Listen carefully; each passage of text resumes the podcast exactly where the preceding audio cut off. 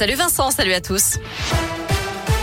À la une, ils achètent une maison aux enchères 1 million d'euros, mais l'ancien propriétaire refuse de quitter les lieux. Un couple qui pensait avoir trouvé la maison de leur rêve à Pierre-Bénite se retrouve obligé de rembourser 4 000 euros de prêt tous les mois sans pouvoir habiter dans son logement, d'après France 3. Des démarches ont été entreprises pour expulser celui qui squatte depuis le mois d'août, mais pour le moment, la préfecture n'a pas donné suite. Jusqu'à 7 ans de prison et 100 000 euros d'amende requis dans le procès de 14 marchands de sommeil présumés. Ils sont jugés cette semaine notamment pour avoir loué clandestinement des logements indignes à des sans-papiers dans le Grand Lyon.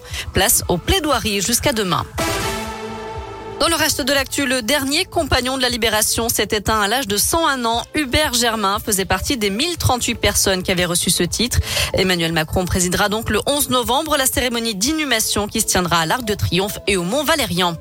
La protection des enfants est une priorité absolue. Déclaration du patron des évêques de France. Il a été reçu aujourd'hui au ministère de l'Intérieur suite à ses propos polémiques la semaine dernière. Après le rapport sur la pédocriminalité dans l'église catholique française, Éric de Moulin-Beaufort avait affirmé que le secret de la confession était plus fort que les lois de la République. Faire de la France une grande nation d'innovation, c'est l'objectif d'Emmanuel Macron qui a dévoilé un plan de 30 milliards d'euros pour les prochaines années.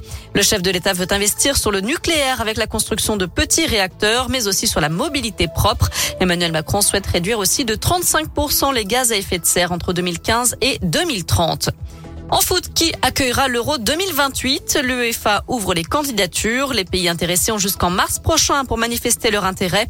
Le ou les pays hôtes seront désignés en septembre 2023. Je rappelle que le prochain Euro en 2024 aura lieu en Allemagne.